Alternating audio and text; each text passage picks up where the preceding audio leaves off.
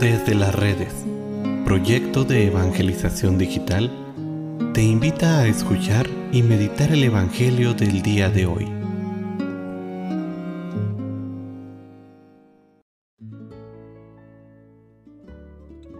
El día de hoy, martes 27 de diciembre, escuchemos con atención el Santo Evangelio según San Juan. El primer día después del sábado, María Magdalena vino corriendo a la casa donde estaban Simón Pedro y el otro discípulo, a quien Jesús amaba, y les dijo, Se han llevado del sepulcro al Señor y no sabemos dónde lo habrán puesto. Salieron Pedro y el otro discípulo caminó del sepulcro. Los dos iban corriendo juntos, pero el otro discípulo corrió más a prisa que Pedro y llegó primero al sepulcro. E inclinándose, miró los lienzos puestos en el suelo, pero no entró. En eso llegó también Simón Pedro que lo venía siguiendo y entró en el sepulcro. Contempló los lienzos puestos en el suelo y el sudario que había estado sobre la cabeza de Jesús, puesto no con los lienzos en el suelo, sino doblado en sitio aparte. Entonces entró también el otro discípulo, el que había llegado primero al sepulcro, y vio y creyó, porque hasta entonces no habían entendido las escrituras según las cuales Jesús debía resucitar de entre los muertos. Palabra del Señor. Este Evangelio nos dice algo muy hermoso. Vio y creyó. Sin embargo, Jesús también nos dice, bienaventurados los que ven sin creer.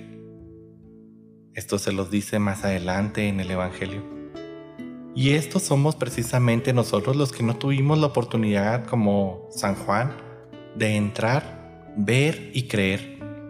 Nosotros, basados en su testimonio, creemos que Jesús verdaderamente ha resucitado y se encuentra entre nosotros. La iglesia ha puesto su fiesta inmediatamente después del nacimiento de Cristo para llamar nuestra atención en que su nacimiento no es solo el inicio de la realización del plan de Dios, el cual necesita de testigos fidedignos, personas que sin haber visto crean, personas para las cuales la Navidad no sea simplemente una fiesta llena de foquitos, de lindos regalos, sino que sea realmente el acontecimiento por el cual el Hijo de Dios entra a formar parte de nosotros.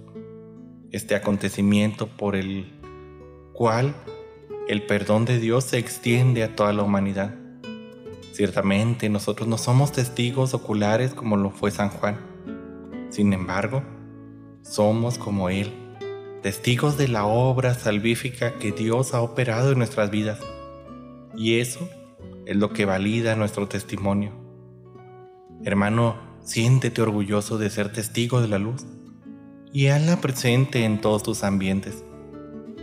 Que esta luz que inició en el nacimiento continúe en cada uno de nuestros días y que este testimonio se convierta en parte de nuestra vida para que nosotros también seamos testimonio para nuestros hermanos y logremos la anhelada paz y la salvación.